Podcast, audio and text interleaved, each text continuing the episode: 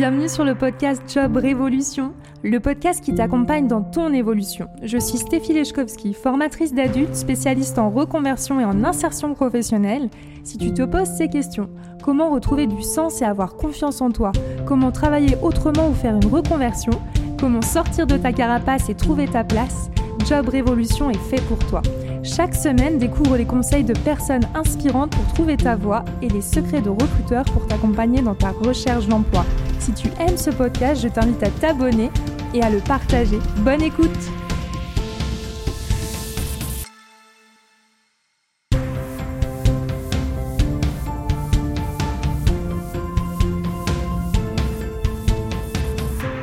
Bonjour à tous, bienvenue dans ce nouvel épisode de Job Révolution avec comme invité d'honneur Léo Bernard qui est formateur de recruteurs mais aussi créateur de contenu dédié au recrutement.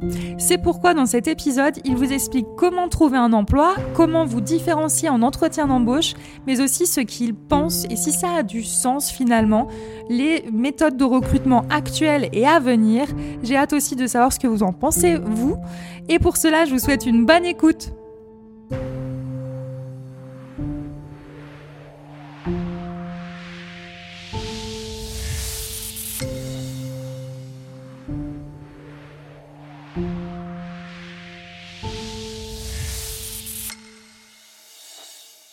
Et bonjour Léo, bienvenue dans ce podcast.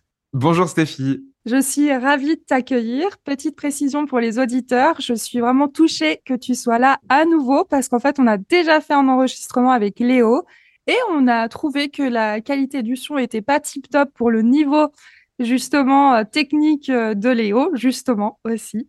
Donc, euh, Merci de prendre le temps à nouveau d'enregistrer cet épisode qui, je suis sûre, va être hyper intéressant. Tu tournes ça bien quand même de dire que ça a été, euh, on a choisi parce qu'en vrai, c'est juste que j'ai été euh, quelqu'un, une horrible personne et j'avais une mauvaise connexion, un mauvais micro en pleine campagne. Euh, donc j'ai failli à ma mission d'invité, mais cette fois-ci, ce n'est pas le cas. Il a eu une très mauvaise, un très mauvais réseau. Voilà, c'est surtout ça, parce qu'il a respecté son engagement et il était bien là. Donc, merci. En plus, euh, bref, non mais voilà. T'aurais pu, au contraire, esquiver le l'enregistrement. T'étais euh, aussi euh, chez tes proches, donc ça, moi, je note tout ça. Donc merci. Et donc Léo, bah, pour aller du coup à l'essentiel. alors, est-ce que tu peux nous dire bah, qui es-tu et quel est ton lien avec le recrutement? Ok. Alors, le lien avec le recrutement, c'est toute ma carrière pro. Euh, Aujourd'hui, j'ai euh, deux casquettes principales. Euh, je forme des recruteurs et des recruteuses. Donc, euh, avec Elise, qui est mon associée, on a créé un bootcamp qui s'appelle T-Shaped Recruiter. Et on passe, euh, du coup, bah, une grosse partie de nos journées à former des gens au recrutement. Et à côté de ça, j'ai une autre casquette plutôt de créateur de contenu. Donc, je fais des, bah, j'ai créé un podcast recrutement. je fais des articles, des newsletters pour des boîtes qui me le demandent et aussi des conférences ou des ateliers. Donc, en gros, ma vie entière aujourd'hui est recrutement. soit soit à titre individuel pour des boîtes qui ont des besoins spécifiques, soit à deux avec Elise où on forme des boîtes. Et ça, du coup, c'est ce que je fais aujourd'hui. Et donc, tout mon parcours, initialement, a été tourné autour du recrutement. Le tout premier stage que j'ai fait euh, était en recrutement. C'était il, y a, plus de six ans chez Sigfox, euh, qui est une startup basée à Toulouse, euh, qui depuis s'est fait est tombée en faillite, s'est fait racheter. Bref, sombre histoire. Et les six années que j'ai passées, en fait, j'ai toujours eu du recrutement dans mes jobs. Donc, j'ai fait sept entreprises en six ans avant de me lancer à mon compte. C'est pas une bonne chose, je ne vous le recommande pas. Mais euh, je me suis rendu compte que du coup, peu importe le domaine, peu importe la boîte, peu importe qui tu recrutes, peu importe le pays, souvent le recrutement était mal fait par beaucoup de boîtes. Et je me suis dit, on va changer ça. Ça sert à rien d'avoir les outils les plus shiny du monde. En fait, si on n'a pas les bonnes méthodes et la bonne approche, la bonne stratégie. Et donc aujourd'hui, euh, c'est le gros de mon quotidien, c'est de former des gens au recrutement, sachant que initialement, j'étais pas forcément fait pour faire ça, vu que moi, mon parcours initialement, c'est du droit. Donc on est un peu éloigné du recrutement quand même quand on fait du droit initialement. Et je suis passé en RH, puis je suis arrivé en recrutement. Et aujourd'hui, du coup, bah, je sors du monde salariat pour être entrepreneur depuis le début d'année 2022. Et, euh, et c'est vraiment un plaisir de passer mes journées entières à parler recrutement à des gens et à les voir faire mieux jour après jour. Merci, merci beaucoup. Et justement, je trouve hyper intéressant aussi parce que du coup, tu vas avoir l'approche du recrutement, mais aussi du côté, bah, qu'est-ce qu'on peut apporter aujourd'hui de plus pour pouvoir améliorer le recrutement. Et ça vaut aussi du coup pour les euh, personnes qui recherchent un emploi, comment s'adapter justement à ces changements dans le recrutement. Donc, euh, bah, c'est top, trop bien. Et la première question pour un champion, Oui, on voit que je suis vieille à ce moment-là. Donc, euh, non, c'est encore d'actualité que pour champion. Bon, il n'y a plus Julien Lepers, mais, euh, mais ça reste très bien. Voilà, il est déjà plus là, mon Dieu. Donc, euh, qu'est-ce que tu penses, justement, toi, en tant qu'ex-recruteur, puis aujourd'hui formateur, des personnes qui sont en reconversion professionnelle? C'est-à-dire, qu'est-ce que tu penses aujourd'hui Parce que pour être très franche, aujourd'hui, les personnes qui sont en reconversion professionnelle, ont de la difficulté à se différencier par rapport à des gens qui correspondent au profil un peu parfait. Alors toi, quel est ton avis là-dessus? Euh, alors, as, tu as deux choses. Euh, le, disclaimer, c'est que malheureusement, le gros des recruteurs et des recruteuses, euh, en fait, vont écarter les personnes en reconversion. Pourquoi? Pas parce, que, pas parce qu'elles sont méchantes, c'est parce qu'elles n'ont pas envie de le faire, mais parce que derrière, les gens qui décident en recrutement, c'est pas les recruteurs et les recruteuses, ni les RH. Souvent, les gens qui décident, c'est les gens qui sont à l'initiative du besoin. Donc, les hiring manager qu'on appelle, par exemple quelqu'un qui va gérer le service des le service finance ou le service marketing, qui va gérer la partie commerciale. Et ces personnes-là, du coup, évidemment, parce que quand tu gères une équipe, tu veux prendre le moins de risques possible, vont aller prendre des gens qui ont plus d'expérience. Donc le premier disclaimer que j'avais envie de faire, c'est que ne faut pas pour le coup taper sur les recruteurs qui eux font de leur mieux, mais qui souvent ont des impératifs autres euh, via du coup leurs clients internes qui sont les hiring managers. Maintenant, donc moi, qu'est-ce que je pense des profils en reconversion? Pour, ah, pour plein de raisons, en fait, euh, c'est des profils qui sont plus intéressants des fois euh, que des profils qui ne sont pas en reconversion. En gros, un profil classique qui va avoir, je, sais pas, un développeur qui aura fait une école d'ingénieur, qui du coup aura appris à bien coder, etc., qui aura fait des stages, puis une première expérience en développement. Bah du coup, c'est facile. C'est presque, je dirais, trop lisse et pas drôle, parce que du coup, les gens, en fait, on sait qu'ils vont faire le boulot, qu'ils vont nécessairement être bons dans leur job, mais c'est tout. L'avantage des profils en reconversion, euh, je dirais, tu as deux choses première chose, ils vont amener des, compétences transférables. Donc, admettons, je suis commercial et je deviens développeur, euh, pardon, je deviens recruteur, bah, je vais potentiellement être meilleur dans les, dans les messages d'approche, être meilleur dans les séquences, être meilleur dans le pitch qu'un recruteur qui sort d'une formation RH. Pourquoi? Parce qu'en tant que commercial, du coup, tu auras maîtrisé en fait ces compétences-là. Et donc la première chose, c'est que les reconvertis vont amener des compétences transférables. Ça, du coup, c'est dingue et c'est souvent oublié par les recruteurs et les recruteuses qui font pas attention à ça. Ou alors qui en empêchent de le faire parce que leurs hiring managers sont méchants et refusent. Deuxième chose, c'est souvent des profils qui sont tellement du coup discriminés euh, en leur recherche de job, comme les juniors et comme les seniors et comme plein d'autres gens qui cherchent des jobs, que du coup, euh, si tu veux, quand tu leur donnes leur chance, ils vont être tellement contents que tu leur as donné une chance qu'ils vont faire mille fois plus euh, que quelqu'un qui du coup, bah, en fait, bah, c'est bon, j'ai fait HEC, tranquillou, j'ai une expérience dans une grosse boîte, je sais ce que je veux. Quelqu'un qui est en reconversion aura à qui tu donneras une chance d'entrer dans ta boîte, ils vont se donner beaucoup plus. Et ça, c'est vraiment le deuxième avantage. Donc, un, compétences transférables, et deux, euh, des gens qui ont beaucoup plus de, de, flammes, de feu, d'énergie, de choses à faire. Bah, merci, c'est un super exemple. Puis ça a fait le lien en plus avec un article que j'ai publié, enfin un article, un post hier sur ma propre reconversion. Mhm. Et alors pour le coup, j'avais pas du tout le profil parfait. Je suis passée de commercial à, à conseiller en insertion professionnelle, formatrice d'adultes, lorsque j'étais enceinte. Donc, euh, autant te dire que ça a été. Ouais, voilà. J'avais pas du tout un profil où on avait envie de miser sur moi parce que justement, ils savaient d'office que j'allais avoir un congé mat. Donc, je trouve hyper intéressant aussi sur le côté mindset du, de la reconversion parce que pour le coup, et là, euh, c'est reconversion plus le super pouvoir d'avoir un gros bidou puis d'avoir une espèce d'ascension, de mutation qui te demande aussi de muter ta vie. Donc euh, souvent, euh, ça, tu me donneras peut-être ton opinion aussi là-dessus, mais il y a le côté peur d'engager quelqu'un qui a un enfant. Et pourtant, et pourtant, en tant que maman, on a envie de déplacer des montagnes, on a besoin d'un job, on a besoin d'une sécurité. Donc autant dire que euh, on, on, va aussi beaucoup beaucoup donner pour pouvoir justement sécuriser le terrain et donner son maximum. Bien sûr. Et du coup aussi, j'avais une belle question à te poser avec toutes les expériences que tu as eues en recrutement, est-ce que tu as un recrutement là qui te, euh, dont tu aimerais euh, parler, qui t'a marqué? Lié à la reconversion ou en général? En général. Euh, alors j'en ai, plusieurs qui me viennent. J'en ai un qui est lié à la conversion dont on parlait un peu tout à l'heure, vite fait en intro, alors qui n'est pas un recrutement que j'ai fait moi, mais auquel, duquel je suis, je dirais, à l'initiative du, du, succès derrière. Et un deuxième, ouais, j'en donnerai un qui m'a marqué, qui est aussi lié à quelqu'un à qui on a donné on donnait pas sa chance au début et finalement qu'il l'a fait. Donc premier exemple, c'était pour un client pour qui j'ai travaillé cette année en 2022.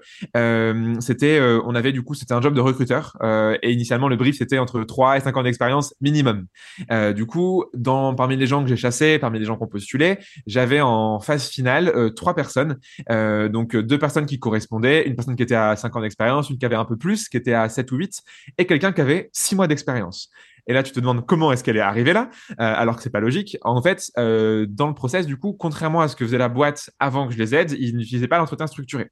Du coup, moi, j'ai mis en place cette méthode qui, grosso modo, c'est poser les mêmes questions euh, dans l'ordre à tous les candidats et tous les candidates euh, et ne pas faire d'impasse sur une ou l'autre. Et du coup, l'avantage, c'est que c'est objectif. Donc, tu poses une question euh, et tu auras des réponses et tu, par rapport à la réponse qui est donnée, à posteriori de l'entretien, tu vas aller évaluer ça. Et donc, si tu veux, donc l'entretien structuré permet de pas discriminer par rapport au parcours, mais d'être uniquement objectif parce que tu prends en compte que la réponse donnée à ta question.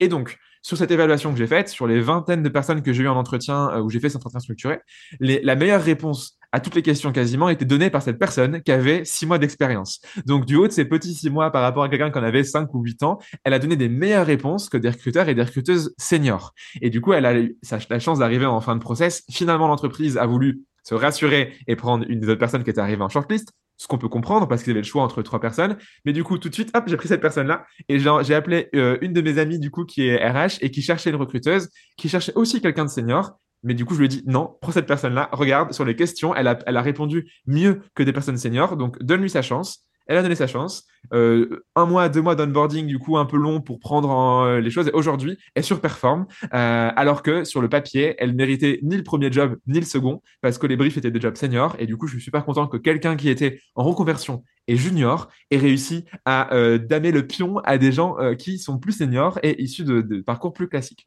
Donc, première chose. Et la deuxième, euh, je vais être plus court sur cet exemple, plus court Alors, cet exemple-là. attends, avant le deuxième, du coup, j'ai une petite question pour rebondir sur ce que tu dis. Ce qui est trop chouette déjà, d'une part, c'est bravo à toi parce que tu as mis en, en fait, tu as aussi mis en place ton propre réseau. Et euh, pour cette personne, c'est aussi prendre conscience que oui, elle a passé un entretien, mais grâce à toi, ben, tu as pu déjà lui créer une autre opportunité avec ton réseau. Donc, euh, en fait, quand vous passez un entretien, ceux qui nous écoutent, sachez que vous allez aussi faire la connaissance de quelqu'un et entrer potentiellement dans son réseau, ce qui euh, est créateur d'opportunités euh, professionnelles. Donc voilà, ça, c'était important pour moi de le rebondir là-dessus. Et par rapport aux questions, parce que c'est vrai que c'est aussi euh, abordé, par exemple, dans les entretiens d'embauche, mmh mh. tu parles de euh, bah, voilà, poser des bonnes questions, etc. Sont, enfin voilà, comment, comment les, les rechercheurs d'emploi peuvent se préparer à ces fameuses questions? Elles abordent quoi ces questions? Ouais, alors souvent du coup, euh, le gros des entreprises ne sont pas formées malheureusement à l'entretien structuré, donc du coup souvent c'est des questions euh, un peu classiques euh, que là on va trouver partout sur internet. Euh, je dirais deux choses. Un, c'est aller voir sur Glassdoor. Il y a des il y a des rubriques du coup entretien où du coup on peut aller voir les questions types qui sont posées. Et donc oui, alors si on cible notre boîte, admettons je sais pas, tu veux aller travailler chez Coca-Cola, tu auras une ribambelle de questions posées en entretien. Par contre, si c'est une boîte un peu moins connue, genre une PME en province, tu n'auras pas forcément autant de questions. Mais en revanche, du coup, en regardant des, des boîtes similaires qui du coup sont sur Glassdoor, tu pourras du coup voir en fait ce qui existe comme question et ce qu'on pourra potentiellement te poser. Euh, deuxième chose, euh, faut se préparer aux questions un peu bateau. Même si c'est nul, il y aura plein de gens qui vont poser des questions sur les qualités, sur les défauts, sur. Mais Stéphie, Pouvez-vous me raconter votre plus gros échec? Euh, Il y aura ces questions-là qui seront posées, des questions qui n'ont absolument aucun sens, euh, qui n'aident à pas grand-chose, mais du coup, il faut se préparer parce que bah, les recruteurs et recruteuses ne sont pas aujourd'hui tous formés et toutes formées, et donc il y en a qui vont poser des questions comme ça. Donc, faut être prêt aux questions spécifiques à l'entreprise qu'on trouve sur Glassdoor, faut être prêt aux questions bateau qu'on trouve partout, et euh, on peut aussi du coup se préparer donc aux questions qui entre guillemets sont des bonnes questions qui auront été préparées. Donc, on a des questions comportementales et situationnelles, donc c'est les fameuses par exemple, parle-moi d'une expérience où ça ne se passait pas comme prévu, comment tu as réagi? Et ça pourrait être euh, l'inverse, ça va être par exemple, bah, du coup, demain, si je te donne, je sais pas, euh, 1000 euros de budget pour faire une campagne marketing, ce qui est pas beaucoup, euh, qu'est-ce que tu fais, comment, pourquoi? Et du coup, donc c'est des questions qui sont des vraies questions basées sur vraiment les expériences. Et soit c'est basé sur le passé, euh, ce qui est les questions les plus efficaces, parce que c'est impossible de mentir sur son passé, ou alors faut être vraiment fort. Et donc des questions sur le passé, ou alors sur le futur. Donc qu'est-ce que tu ferais si? Et ces questions-là, elles sont intéressantes. Et là-dessus, la meilleure, le meilleur framework de réponse, c'est la méthode STAR, qui est utilisée par les personnes qui gèrent bien l'entretien structuré. Donc, il y a plein d'articles sur Star que tu pourras mettre notamment en commentaire du podcast euh, sur, comment tu réponds. Donc, c'est sur la situation. Donc, euh, c'est quoi, c'était quoi? La tâche, euh, qu'est-ce que j'avais à faire, l'action que j'ai prise pour du coup changer les choses et le résultat qui est lié à ça. Donc, la méthode Star, en théorie, est utilisée pour évaluer justement ces questions que tu poses en entretien structuré. Et donc les trois, mais les trois manières de se préparer, c'est un, se préparer du coup donc sur les questions bateau, deux, se préparer sur les questions propres à l'entreprise via Glassdoor, et trois, les questions basées sur vraiment notre expérience, soit sur le passé, ce qu'on a pu mettre en place, soit sur demain. Et donc en fait, s'assurer qu'on ait bien par exemple les data. Typiquement, euh, des bons recruteurs, recruteuses poseront des questions sur, bah, OK, euh, c'était quoi le nombre moyen, par exemple, euh, je sais pas, de, de postes que tu écrivais pour ta boîte en tant que content manager, et c'était quoi le, le reach moyen, c'était quoi le taux d'engagement moyen? Et ça, si tu le sais pas, tu pourras pas l'inventer en cours de route. Et donc, c'est bien de toujours avoir ces données, d'avoir des exemples concrets à donner, et du coup, on arrive serein en entretien. Ah, c'est top. Bah, ça, ça en revient aussi à l'épisode de Laura Pedro. Je ne sais pas si tu l'as écouté, mais justement, elle parle aussi des questions et pour la petite histoire, euh, elle aussi, même en tant que recruteuse, bah, elle se prépare aux questions.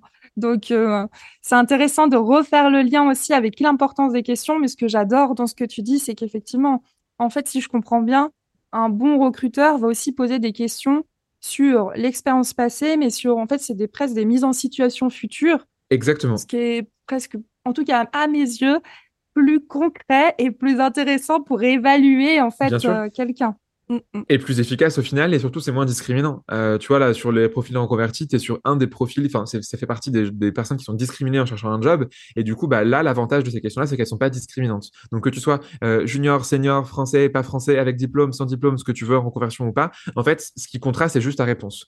Et là-dessus, quand tu veux vraiment aller encore plus loin, et en fait, j'ai même envie de dire, l'entretien structuré fonctionne si et seulement si tu as préparé des bonnes réponses. Donc, toi, tant que recruteur, tu sais ce qui est une bonne réponse. Et du coup, l'avantage, c'est que tu as juste besoin de prendre des notes de ce que dit la personne. Et à la fin de l'entretien, tu compares les réponses données avec tes réponses qui sont selon toi des bonnes réponses. Et du coup, là, tu peux faire ton évaluation, euh, je sais pas, de 1 à 5 euh, sur ce qu'a dit la personne. Mm. Et pas en cours de route. Et pas euh, à haut doigt mouillé. C'est top. Merci beaucoup pour bah, ce premier exemple. Et alors, le deuxième euh, oui, deuxième. Donc, c'était du coup chez Choco. Euh, et là, c'était euh, une personne qui, en fait, on avait un process en quatre étapes. Et la règle était s'il y a un doute, il n'y a pas de doute, euh, que je déteste comme règle. Et en gros, c'était dès que quelqu'un avait un doute, on arrêtait le process. Euh, donc, je fais le premier entretien. Euh, pour moi, c'était, j'avais, ça fait depuis 3-4 mois qu'on cherchait à fait ce poste-là, qui était un poste assez compliqué. Et la personne était vraiment parfaite. Euh, d'un point de vue objectif, elle cochait toutes les cases. Euh, et elle avait surtout un potentiel de dingue que j'avais, que j'avais réussi à déceler. Deuxième entretien, la personne avait un gros doute. et donc, elle était là, bah, non, c'est un no-go pour moi. Je fais, oui, mais en fait, t'as pas vu ça, ça, ça et ça. Et est-ce que tu prends en compte ça, ça, ça, ça? Bon, ok, t'as raison, tentons. Troisième entretien, même, même réaction. Ah, j'ai un doute, je suis vraiment pas sûr. Et donc l'autre personne qui a fait l'évaluation euh, était était d'accord avec le, deuxième en mode on va arrêter. Et je fais non mais vraiment euh, j'insiste, donne-lui donne-lui sa chance, tu verras, elle va être dingue. Quatrième entretien qui était le CEO, euh, c'était un no-go et les no-go du CEO en théorie, la 50% des temps étaient étaient des no-go définitifs. Et à force de persuasion et de beaucoup de diplomatie, je lui dis ok tu sais quoi, Tonton, au pire, il y a une période d'essai. Au pire, on arrêtera. Et si ça marche pas, je prends sur moi. Ça sera, ça sera de ma faute. C'est moi qui ai mal évalué si, ça, si ça marche pas. Et donc, on avait trois personnes qui étaient, qui étaient contre et moi qui étais pour. Je me dis, vraiment, allons-y, tentons. Et donc, on a tenté. Euh, les deux, trois premiers mois, il y avait toujours ce doute initial parce que les gens ont un biais d'ancrage qui est, ça mal se passer. Donc, ils l'ont évalué par rapport à ça.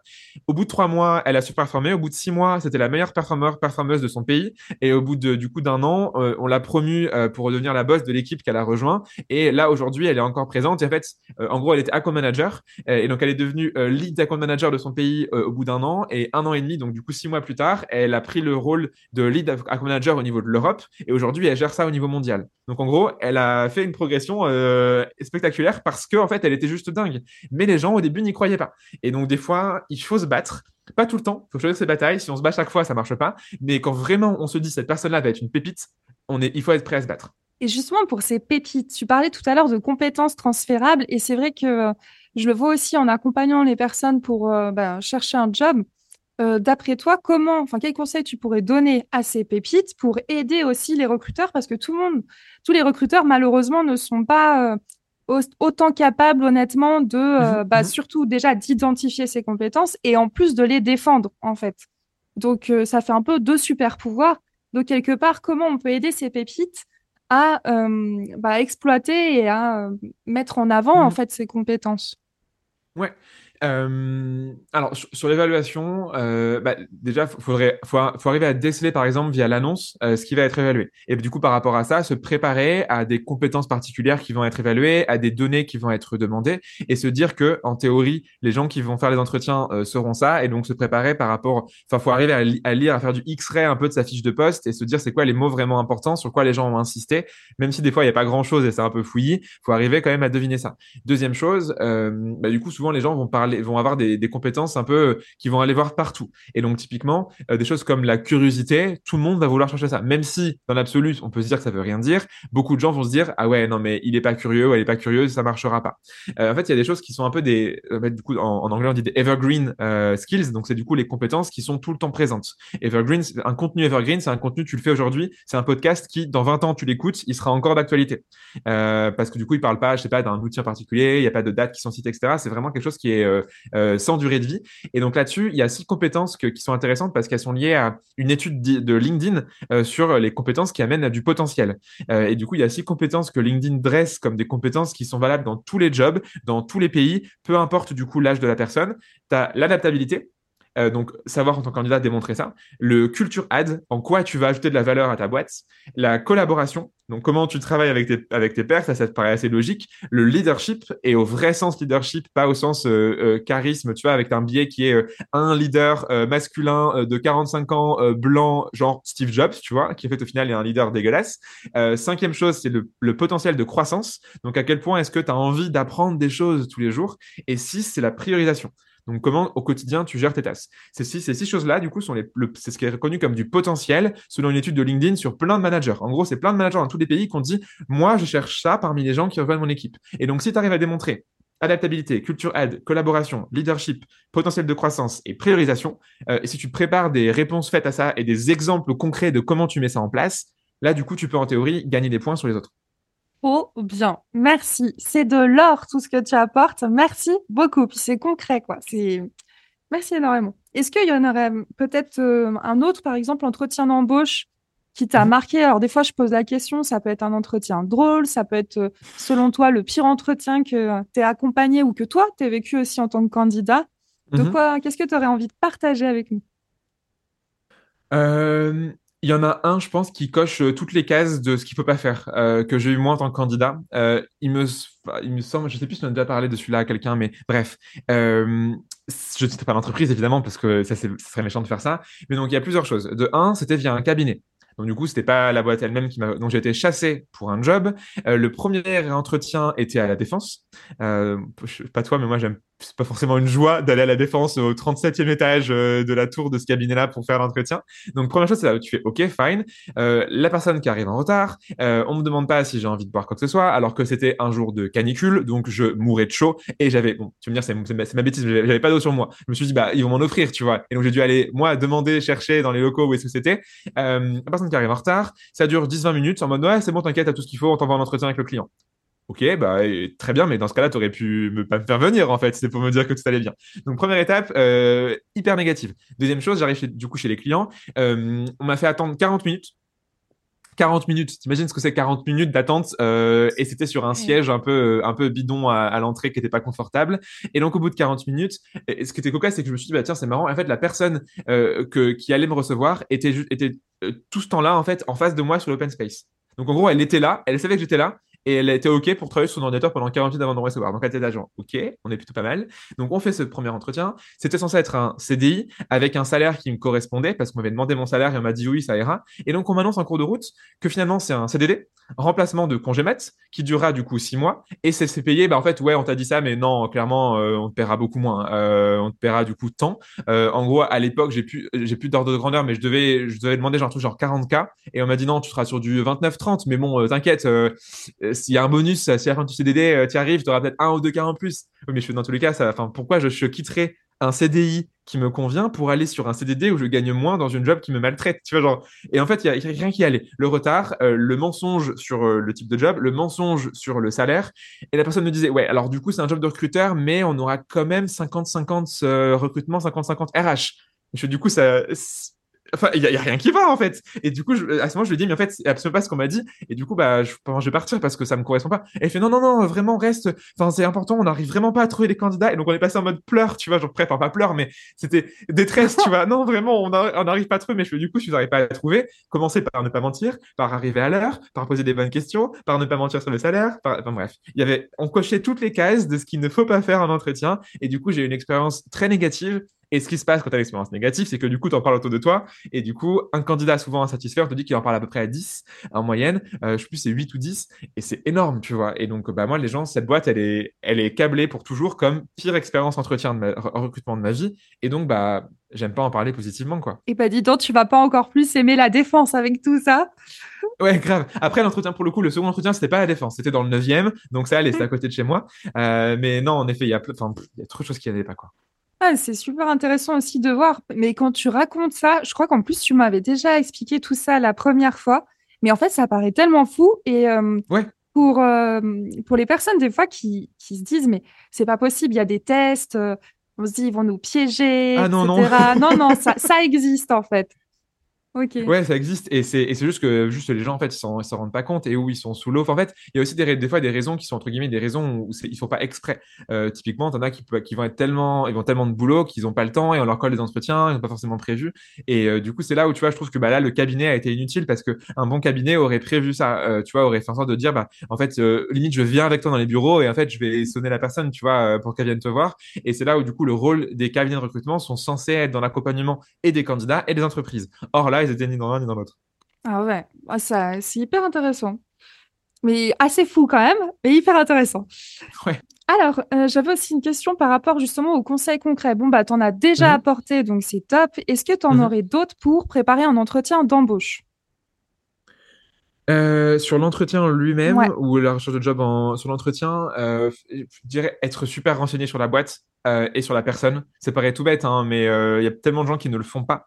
Euh, et surtout, en fait, ne pas aller juste voir les choses classiques. Donc, tu vas pas juste voir l'annonce et le site carrière, sinon déjà, tu n'auras pas grand-chose, parce que les gens font peu d'efforts de copywriting sur les annonces et sites carrière, donc il n'y a pas grand-chose à savoir. Mais tu vas aller voir, par exemple, sur LinkedIn, c'est quoi les collègues des gens qu'on va rencontrer, qu'est-ce qu'ils racontent, qu'est-ce qu'ils aiment, qu'est-ce qu'ils partagent, qu'est-ce qu'ils like. et donc, du coup, se dire, OK, c'est quoi un petit peu sur, sur quoi je suis tombé? Aller voir les, s'il y, a un, y a une boîte, par exemple, en B2C, il y a forcément des reviews consommateurs consommatrices qui sont sur Trustpilot et ce genre de choses. Donc, est-ce que la, boîte a une bonne image auprès de ses clients? Euh, Aussi, du coup, euh, ce côté renseignement est important. Ensuite, euh, savoir euh, les basiques. Donc, tu vois, se présenter efficacement. Toujours avoir évidemment son elevator pitch en soit avoir une version 30 secondes, 3 minutes et plus, s'il le faut, de se présenter de manière structurée et claire. Et chaque prise de parole, s'assurer, c'est là, donc c'est le troisième conseil, chaque prise de parole, s'assurer d'être hyper structuré. Euh, donc, tu vois, tu dis, bah, je vais parler de ça, puis de ça, puis de ça. Premièrement, tac, tac, tac, tac, tac. Deuxièmement, tac, tac, tac, tac. Troisièmement, non, non, non, et tu vas défiler. Et ça, du coup, c'est hyper efficace parce que souvent, les gens perdent de structure. Et donc, ils se lancent dans un discours. Et en fait, euh, on ne sait plus où on en est, euh, pourquoi les gens disent ça. Et ce qui est bien, c'est à la fin de récapituler. Donc, tu vois, là, je suis en train de le faire en méta. Donc, du coup, de récapituler ce que tu viens de dire. Donc, du coup, bah, un, se renseigner, deux, du coup, être prêt avec du coup une présentation efficace, et trois, être structuré quand on parle. Et quand tu fais ça, du coup, donc intro, je vais dire ça, tac, tac, tac, je dépile, et conclusion, je dis ça, ça, ça, ça et ça, les gens, en fait, soit ils retiennent le début, soit ils retiennent le milieu, soit ils retiennent la fin, mais dans tous les cas, ils retiennent un truc. Alors que si tu pars dans tous les sens, personne t'écoute. Et pareil, dans les recherches d'emploi, là, du coup, au sens large, dans la démarche, est-ce que tu as trois conseils clés euh, à donner? Là-dessus, euh, alors je vais pas être original parce que c'est les conseils que je donne souvent, mais en fait, qui juste, euh, il faut faire ça pour que ça marche. La première, c'est vraiment savoir ce qu'on veut. Il y a tellement de gens qui se lancent dans la recherche de job sans vraiment savoir ce qu'ils veulent. En plus, on est dans un monde complètement what the fuck, complètement euh, fucked up ou euh, tout part à l'envers. Et donc, c'est très compliqué de savoir ce qu'on veut vraiment. Mais du coup, tant qu'on sait pas vraiment ça, c'est dur de trouver un job. En tout cas, on trouvera pas le job qui nous convient. On va pas être efficace forcément dans ce qu'on va faire. Et du coup, c'est dommage parce que, euh, si tu veux, quelqu'un qui est passionné par ce qu'il fait, qui sait ce qu'il a envie de faire, qui va vraiment, ça va, enfin, ça va, ça va jaillir, tu vois, ça va luire. Genre, les gens vont, vont briller quand ils vont en parler. Tu te dis, OK, je sais que cette personne-là est au bon endroit, au bon moment et elle veut ce job-là.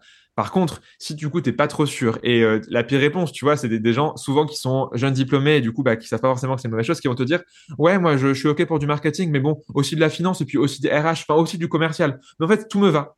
Bah oui, mais du coup si tout te va, rien te va en fait. Euh, tu vois, c'est le truc. Tu faut vraiment savoir avoir un angle de avoir un, un, un angle précis. Donc première chose, savoir vraiment ce qu'on veut. Deuxième chose, euh, montrer, mettre en avant cette différence. Souvent, on donne, on donne les compétences, enfin, on, donne, on dit l'inverse, on dit rentre dans le moule, fais un CV sur une page, présente-toi de manière normale, mets un petit costume, peut-être peut-être Non, en fait, euh, moi, mon conseil, c'est l'inverse. Euh, si tu dois être enfin, si tu dois te travestir et être qui tu n'es pas, et du coup n'avoir des vêtements qui ne sont pas les tiens euh, en entretien, si tu dois parler avec un ton qui n'est pas le tien, si tu dois dire des choses qui ne sont pas ce que tu penses, ça, tu seras pas l'enfer dans l'entreprise. Euh, il faut vraiment arriver à assumer sa différence, et on a tous quelque chose qui nous différencie, que ce soit notre parcours pro, nos expériences de vie, nos expériences euh, académiques, euh, notre extra euh, extra scolaire, extra euh, professionnel. Tu vois, genre, est-ce que tu vois, as créé une asso? Est-ce que du coup tu es engagé auprès de différentes personnes? En fait, on a forcément des choses qui nous différencient, et ça c'est à mettre en avant et pas à mettre en retrait. Et la troisième chose, c'est comme le sport, c'est se créer une routine. Euh, si tu crées pas de routine, euh, la recherche de job elle sera catastrophique. Par contre, tu vas se dire toutes les semaines, je vais postuler à trois boîtes, je vais me renseigner sur trois autres auxquelles je postulerai peut-être la semaine prochaine, je vais parler à trois personnes qui peuvent m'aider dans ma recherche de job et je vais, je sais pas, euh, créer un contenu dans la semaine. Si tu te fais du coup des objectifs, atteignable euh, et pas du coup euh, je postulais à 46 000 boîtes par semaine. Euh, si du coup tu as des objectifs atteignables et que tu t'y tiens semaine après semaine, à la fin c'est forcément ça, ça va forcément marcher. Si du coup tu sais ce que tu veux, si du coup tu montes tes différences et que tu et que as des rituels et que tu ritualises ta recherche de job, ces trois choses combinées, c'est impossible de pas trouver de job. Ouais, c'est top. Bah ça, on revient en plus. bah tu vois, moi j'accompagnais à la base à la recherche d'emploi, mais c'est pour ça que je mhm. me suis formée à l'orientation et la mmh reconversion parce que c'est pas possible d'accompagner. Il y a un tas de personnes qui cherchent un job parce qu'ils doivent payer une facture, mais du coup, où ils n'y trouvent plus de sens, ils savent pas répondre à la fameuse question d'entretien d'embauche. Mais pourquoi notre entreprise? Pourquoi ce métier? Effectivement. Et puis j'ai l'impression que des fois, c'est vraiment ah oui, c'est une bonne question. Pourquoi en fait je veux faire ce travail? Mmh, Mais il faut mmh, pas attendre d'être à l'entretien pour répondre à cette question. Donc c'est quand même mieux de faire le chemin inverse, de prendre le temps de se connaître. Et puis du coup, ben, ça donne aussi l'énergie de savoir ce qu'on veut pour faire cette fameuse routine et connaître son diamant, bah, ça permet de le faire briller. Si on a l'impression de se prendre pour un caillou, bah, on va se valoriser comme un caillou. Donc, ça va être euh, tendu. Et euh, bon, bah, top, super intéressant. Euh, je voulais aussi te poser la question sur les méthodes de recrutement, justement, parce que mhm. je pose cette question parce que les méthodes de recrutement évoluent et j'imagine aussi que pour rechercher un emploi, il est possible que les choses changent. Donc, selon toi, comment les méthodes de recrutement vont évoluer? Euh, hmm, C'est une très bonne question. Je dirais qu'il y a beaucoup déjà de fausses bonnes idées. Euh, il faut faire attention. Tu vois, par exemple, on entend beaucoup de parler euh, pendant, depuis euh, déjà un peu plus de cinq ans de l'entretien vidéo différé, par exemple. Tu qui pour moi est une fausse bonne idée parce que c'est discriminant. vu que du coup c'est extrêmement stressant comme expérience. Tu parles à un robot et les gens qui sont plus à l'aise du coup à l'oral vont avoir du coup des avantages par rapport à ceux qui ne le sont pas forcément autant. Alors si ton job nécessite d'être extrêmement bon à l'oral, éventuellement et encore. tu vois, genre par exemple, les, contrairement à ce qu'on pourrait croire, les meilleurs commerciaux sont pas ceux qui parlent le plus, mais ceux qui écoutent le plus. Et du coup bah, qui dit écouter dit pas forcément être bon en entretien vidéo structuré. Donc moi, il y a plein de fausses bonnes idées à écarter. Tu pourrais dire par exemple, tu vois, genre le, recrutement dans le métaverse. Tu vois, je sais pas si c'est une bonne idée. Euh, quand tu vois que cette semaine, Mark Zuckerberg a annoncé qu'il allait licencier 11 000 personnes chez Meta euh, parce que du coup ça marche pas. Euh, bah tu te dis bah non, peut-être que du coup le futur c'est pas forcément que du pur digital et et, autres. tout ce qui est IA, donc intelligence artificielle, clairement c'est pareil, c'est une, mauvaise idée parce que l'IA est basée sur le passé et du coup en gros une IA va utiliser ce qui s'est passé euh, en termes de réussite et, échec passé pour prédire le futur. Et donc typiquement, bah en fait, on va dire ah oui, bah, les gens qui marchent le mieux, ça va être les gens qui ont fait HEC, ça va être les hommes, ça va être euh, les gens qui du coup sont de la même nationalité que le pays pour lequel tu recrutes. Et du coup, en fait, l'IA de base est discriminante. Tu as les devs qui disent un truc, c'est euh, garbage in, garbage out. Donc si du coup tu mets n'importe quoi dans ton IA, il va te ressortir n'importe quoi, mais at scale. Donc du coup, c'est encore pire. Au lieu d'avoir du coup quelque chose qui marche pas dans ton, coin, un truc qui marche pas global. Donc en gros, je dirais la première chose, c'est oublier les fausses bonnes idées. Et il y a plein de choses, si on les maîtrise pas, faut pas le faire. C'est pas parce que c'est shiny, brillant, cool, que ça a l'air moderne qu'il faut y aller à 400%. Et donc, du coup, ce que je dirais, c'est en fait revenir au basique.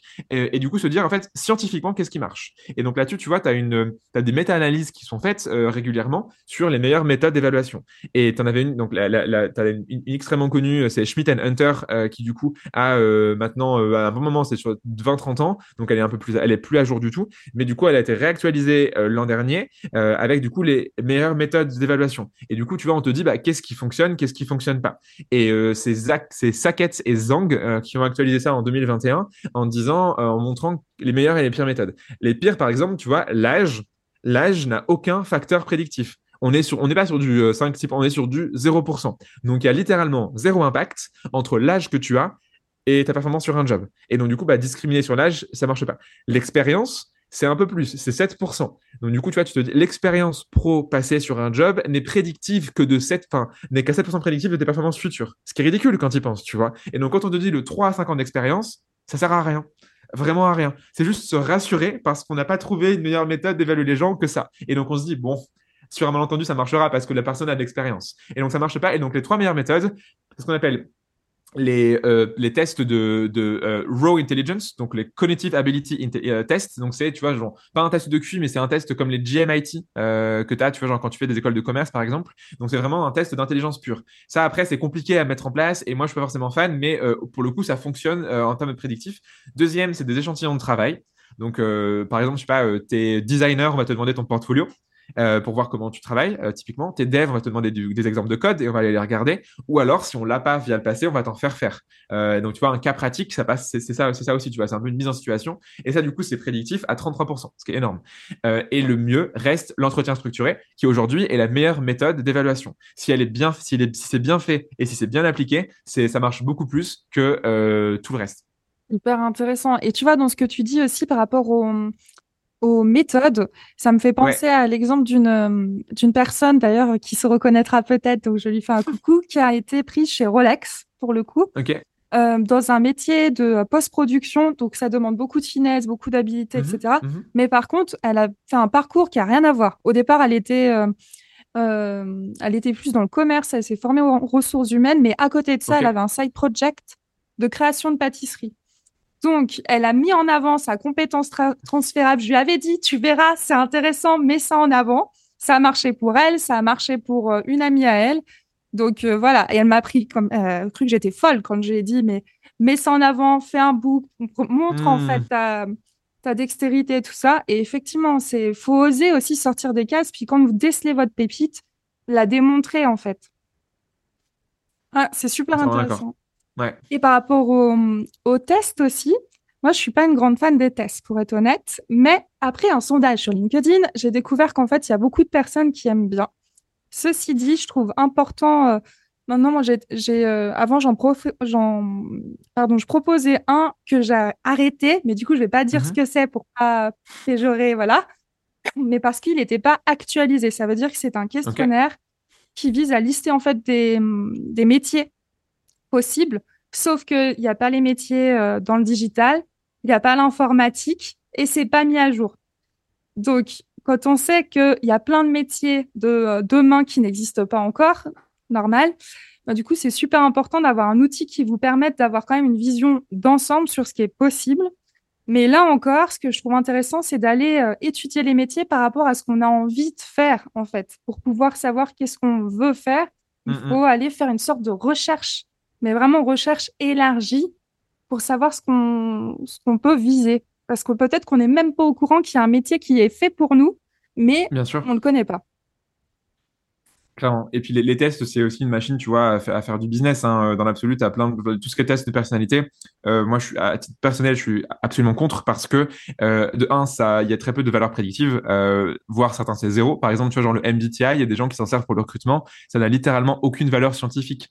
Ça fait 100 ans que ça existe et en 100 ans, il n'y a pas une seule personne qui a réussi à démontrer le moindre valeur que ça. C'est un peu un jeu que tu peux faire. Tu vois, MBTI, c'est comme, je sais pas, t'es, euh, j'en sais rien, t'es, es au bar et tu vas-y, viens, on s'amuse, on fait un test pour voir euh, quelle personnalité tu es. Oui, mais c'est la seule valeur prédictive que ça aura. T'amuser. Euh, et c'est rigolo, tu vois. Ah ouais, je suis ENTJ, je suis INFP, c'est génial. Mais ça a aucune valeur prédictive. Et, et, et, du coup, beaucoup de boîtes se servent et créent des tests pour faire de l'argent, alors qu'en fait, derrière, c'est juste tu sais, t'as un, biais, en fait, euh, j'ai plus le, terme de ce biais-là, mais c'est comme l'horoscope. Tu sais, genre, chaque personne qui lit l'horoscope et qui, à qui on dit c'est toi, euh, tu sais pas, tu es scorpion, tu vas voir ça, bah, du coup, tu vas forcément te dire, ah ouais, ça me correspond. Je crois que c'est le biais de confirmation, non? C'est pas. Euh, c'en est un autre exprès vraiment pour ça, euh, et je sais plus comment il s'appelle, je pourrais te, te, le retrouver. Et, et, du coup, tu vois, il te montre qu'en fait, euh, tu des tests qui ont été faits sur des étudiants où il leur, il avait demandé, ils avaient mis à tout le monde exactement le même signe d'horoscope en leur disant est-ce que ça te correspond, et tout le monde a dit, bah, ça me correspond. En fait, on leur dit, mais ils ont tous la même chose. Ah ouais, c'est vrai, ah non, alors. Et du coup, les gens réalisent, bah, ça a aucun valeur prédictive et le MBTI, c'est pareil. Tu lis chaque profil, tu vas te dire, ah ouais, ça me correspond. Si c'est le tien qui t'a été attribué, si tu lis un autre tu auras un bien inverse que de te dire, ah ouais, en effet, c'est différent de moi, tu vois. Mais quand tu lis le tien et que tu dis, ah, j'ai le même, j'ai le même personnalité que, que Tolkien, ah, trop chouette, je suis trop content. Parce qu'on te met des gens, des gens cool forcément en bas, tu vois, genre Johnny Depp, etc. Et tu te dis, ah ouais, c'est bon, ça me plaît. Non, aucune valeur collective, rien. Et puis, il y a un truc que j'ai envie de souligner parce qu'il euh, il y a des personnes qui me disent, mais pourquoi tu fais pas ça, Stéphie? Donc, je vais vous répondre là maintenant. C'est parce qu'en fait, si vous avez des résultats, mais que vous, vous y croyez pas, parce que c'est le... si vous disiez, enfin, si vous dites que oui, ça vous correspond, mais que vous manquez de confiance en vous et que vous êtes euh, en perte de sens, il faut trouver les réponses en vous, dans votre parcours, dans vos expériences concrètes. Et à partir de là, en découvrir des ressources. C'est pour ça qu'il y a le bilan de compétences, c'est pour ça qu'il y a plein d'outils comme l'Ikigai et des autres mais où ça vous demande, vous, d'aller chercher les réponses. Et après, pourquoi pas faire ce que vous avez envie comme test ou j'en sais rien, pour aller, euh, pour aller trouver des exemples concrets. Donc euh, voilà, ça c'est un truc qui me tient à cœur. Donc merci d'en parler aussi. Est-ce qu'il y a une autre thématique que tu aimerais aborder en lien avec le, le recrutement, l'orientation, la reconversion qui te tiendrait à cœur avant de parler de tes projets? C'est extrêmement large comme question. Oui, c'est pour être très ouverte, tu vois. Je suis très ouverte là. Euh, je, pense que ce que je pourrais dire, c'est euh, si on a du coup des recruteurs et recruteuses qui nous écoutent, c'est aujourd'hui le recrutement doit évoluer de deux manières. La première, c'est il doit devenir plus humain, et la deuxième, il doit devenir plus data-driven et plus scientifique. Euh, en fait, jusqu'à présent, on a beaucoup laissé le, on mettait au même niveau le recrutement et l'astrologie, tu vois, en termes de, de comment ça fonctionne. Aujourd'hui, le recrutement, il est pas assez euh, candidate centrique. Donc du coup, souvent, le gros des entreprises et recruteurs et managers pensent à eux d'abord et aux candidats après. Or, si tu inverses les rôles et que tu penses d'abord à ta cible et ensuite tu penses à toi, auras, tu feras de meilleurs recrutements. Et deuxième chose, il n'est pas assez scientifique et data-driven. Donc en gros, on, on fait des choses parce qu'on pense que c'est bien, sans savoir si derrière il y a une base scientifique intéressante ou sans savoir du coup s'il y a des stats qui montrent que X ou Y chose. Par exemple, tu vois, sur les messages d'approche, il y a plein de personnes qui s'amusent à faire des tests pour voir que, je sais pas, euh, si tu mets dans un message, par exemple, euh, et si tu, enfin, quand tu t'adresses à quelqu'un en mode je, je, veux te chasser, et si tu connais quelqu'un dans ton réseau qui lui aussi est intéressé, euh, tu peux me l'envoyer aussi. Bah, tu vois, typiquement, ça, c'est 50% de chance de moins d'avoir un retour. Et du coup, bah, en fait, quand tu regardes des gens qui font des études, qui font des stats, qui font des expériences, que tu compares ça à la partie scientifique, du coup, ça, ça te permet d'être plus data-driven et de prendre des décisions, non pas par rapport à ce que tu penses être juste, mais par rapport à ce qui, dans l'absolu, marche ou ne marche pas. Et donc, du coup, le, il doit être plus efficace, le recrutement, et il doit être plus humain en même temps, donc plus candidat Si on arrive à faire ça, je pense que le monde de recrutement se portera mieux et ça peut s'appliquer du coup, tu vois aussi côté euh, chercheur d'emploi. En gros, euh, bah regardez des stats, regardez pour ta chance de succès sur tel ou tel job. Si tu te dis que je sais pas dans telle boîte, il faut euh, y a 1%, 1 des candidats qui ont le job, peut-être du coup pas mettre trop d'énergie non plus dessus parce que tu pars du principe que ça marchera pas et aller voir autre chose qui te correspond plus et du coup pareil se baser du coup sur des sur des sur des stats sur tout ça et surtout être aussi bah pour le coup compagnie centrique. Donc souvent tu vois les, les candidats vont tendance à parler d'eux aussi et tu vois vouloir chercher un truc qui leur correspond mais il faut toujours faire un compromis. Le recrutement c'est du compromis entre ce que tu veux toi en tant que candidat et ce que veut l'entreprise. Et du coup, tant qu'on est, si on est trop euh, en tant qu'entreprise, trop focus sur nous, en tant que candidat, trop focus sur nous aussi, ça marchera pas. Faut vraiment trouver un, juste milieu entre les deux. Je fais un petit spoil. Louis Deslus, dans, oui, je sais pas si on dit Deslus. Oh, on verra. Il, me dira peut-être euh, après, mais c'est pas grave. Bon, bref, Louis, dans, dans un prochain épisode, il explique que mhm. justement, enfin, c'est intéressant de pas choisir forcément un métier, mais d'abord choisir la vie qu'on a envie d'avoir et ensuite Bien sûr de choisir le métier. Et du coup, ça prend tout son sens dans ce que tu dis. C'est aussi choisir dans l'environnement dans lequel on a envie d'évoluer. Et mais, à la base, ça part d'une vue d'ensemble. Donc, euh, ok, super intéressant. Et puis une dernière question que j'ai failli oublier, mince alors. Hmm. Euh, hier, je suis tombée sur quelqu'un et je me suis dit, tiens, peut-être que le métier de recruteur pourrait l'intéresser. Mais pour le coup, ce serait une reconversion. Donc, toi, typiquement, ben, quand est-ce que on peut se dire là, pourquoi pas, je pourrais être recruteur? En gros, euh, comment identifier quelqu'un ou en tout cas, euh, s'il y a quelqu'un qui nous écoute qui pourrait mmh être intéressé par ce métier, qu'est-ce que tu lui mmh dirais? Euh, de manière très subjective que c'est un, des plus beaux métiers qu'on puisse pratiquer euh, parce que du coup on change la vie des gens au quotidien euh, et en fait c'est un métier sur lequel on apprend beaucoup. Typiquement quand tu es euh, quand tu es par exemple jeune diplômé et du coup quand tu que, que es jeune en termes d'âge pour le coup c'est un des jobs sur lequel tu vas devoir monter en maturité le plus vite possible. Parce que tu peux avoir 22 23 ans et être en lien avec des gens dans ta boîte qui ont le double de, toi et qui sont des je sais pas six level et du coup c'est le seul job où tu es en interaction avec autant de gens différents, avec des gens qui ont des seniorités beaucoup plus fortes que la tienne, et du coup, ça te force à apprendre et à monter ton niveau. Euh, et donc, du coup, c'est un job qui euh, amène beaucoup, beaucoup de choses. Et commencer sa carrière en tant que recruteur et recruteuse, c'est dingue. Après, on faire ce qu'on veut après si on veut évoluer et aller vers d'autres jobs, mais c'est un job vraiment fantastique pour ça. De deux, on a un impact énorme parce qu'aujourd'hui, les gens sont perdus. Euh, on a, encore une fois, on a un monde qui part dans tous les sens. Et du coup, si on peut aider des gens à trouver leur voie et à, réaliser que en fait, c'est bien la bonne, le, bonne opportunité pour la bonne personne, au bon endroit, au bon moment, on a un impact qui est fort. Pareil, tu vois, quand on a des recruteurs qui sont humains et qui vont donner leur chance à des gens qui l'auraient pas eu ailleurs, euh, c'est hyper agréable. Enfin, tu vois, moi, je suis les gens, les gens que j'ai recrutés où personne n'en croyait et finalement euh, ça a marché. Il y plusieurs exemples là-dessus, dont ce que je t'ai dit, tu vois. Bah, je suis heureux en fait que ces gens-là, qui n'avaient pas leur chance initialement, aient un job qui leur correspond et montent en compétences. après, pour devenir recruteur, il y a plein de choses. Il y a beaucoup de choses positives, mais ça, je pense qu'on le sait et si on a envie de le devenir. Mais en revanche, il y a beaucoup de choses négatives qu'il faut aussi prendre en compte. c'est un job qui est très fatigant parce qu'il y a beaucoup de charges mentales. c'est un des jobs sur lesquels en fait on est en lien avec tellement de gens tout le temps, en permanence. et il y a plein de deadlines qui tombent. ça marche, ça marche pas. Il y a des choses qui se passent pas comme prévu. c'est un job qui est très fatigant. beaucoup de recruteurs d'ailleurs arrêtent parce qu'ils sont fatigués, ils sont cuits par le métier et ils n'ont pas pu prendre de pause ou autre. Donc c'est un job qui est fatigant. Deuxième problème, c'est que c'est un job que, que les gens n'aiment pas, même si c'est de mieux en mieux et ça s'améliore. Au même titre que les comptables, les juristes et les gens qui te démarchent pour changer d'assurance.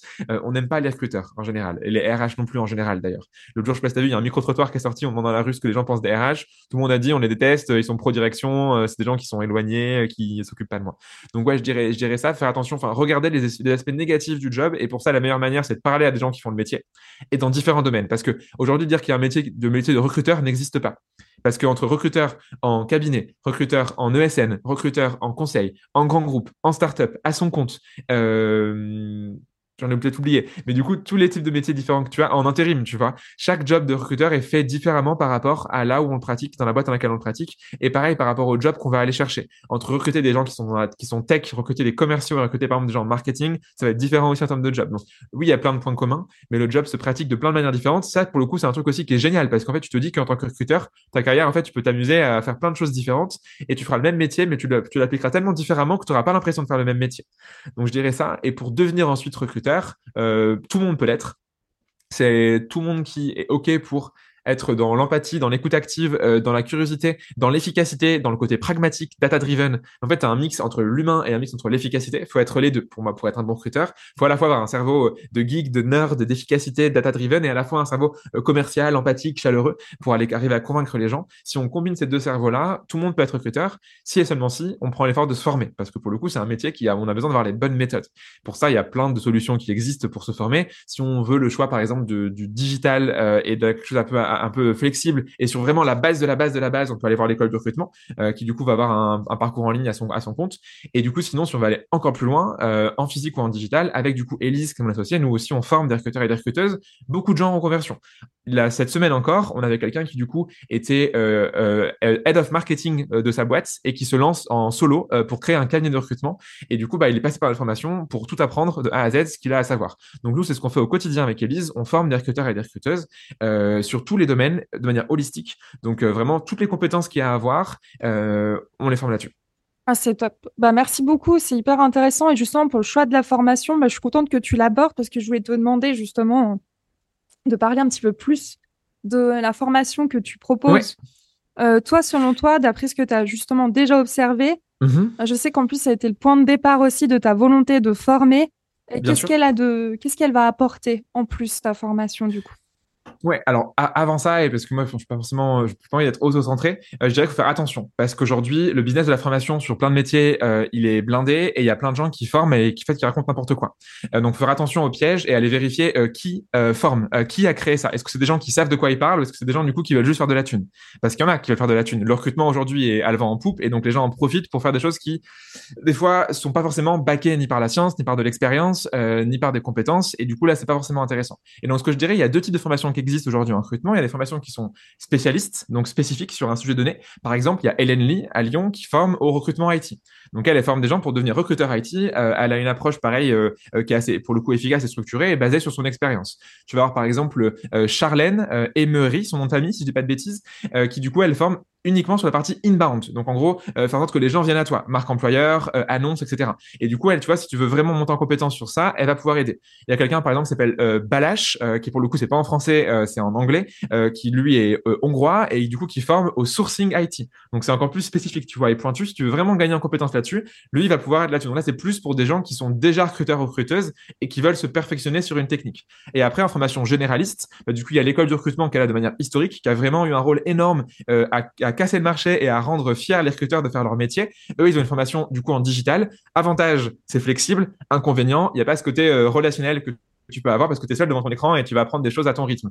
Et euh, du coup, euh, nous, ce qu'on fait avec Elise, on combine en fait, si tu veux, tout ça. Donc, on a une approche qui est holistique. Donc, on couvre tout, de l'inbound au sourcing, en passant par les méthodes d'évaluation, par l'expérience candidat, diversité et inclusion, le droit, euh, l'application du growth au recrutement, du marketing au recrutement, etc. Donc, on a vraiment une approche globale et on fait ça soit en présentiel, soit du coup en digital.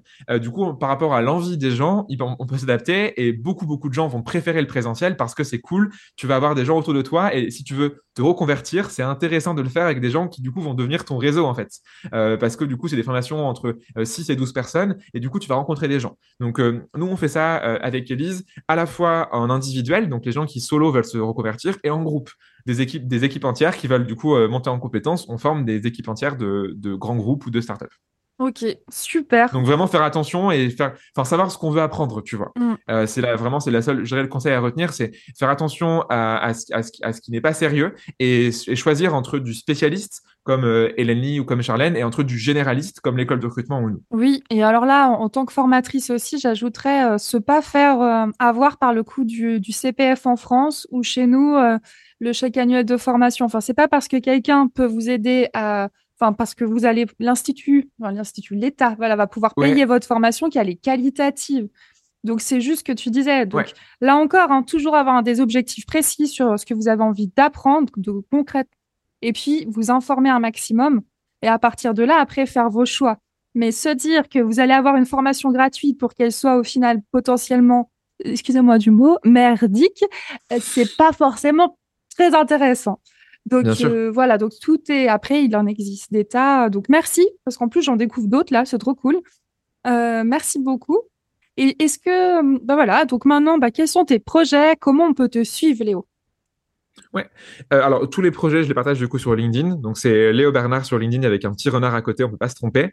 Euh, et les deux projets euh, du moment, bah, c'est plus qu'un projet. Du coup, c'est la boîte que j'ai créée avec Elise. Donc euh, sur le coup, on a plein de choses qui vont arriver en début 2023, plein plein de nouveautés euh, par rapport à, cette boîte qu'on est en train de créer. Et là, en ce moment, il y a aussi le lancement de mon podcast qui s'appelle Tam Tam, qui c'est un, bon complément au, tien. Pour le coup, du coup là, c'est des gens qui font le recrutement, des recruteurs et des recruteuses aussi, qui viennent parler de.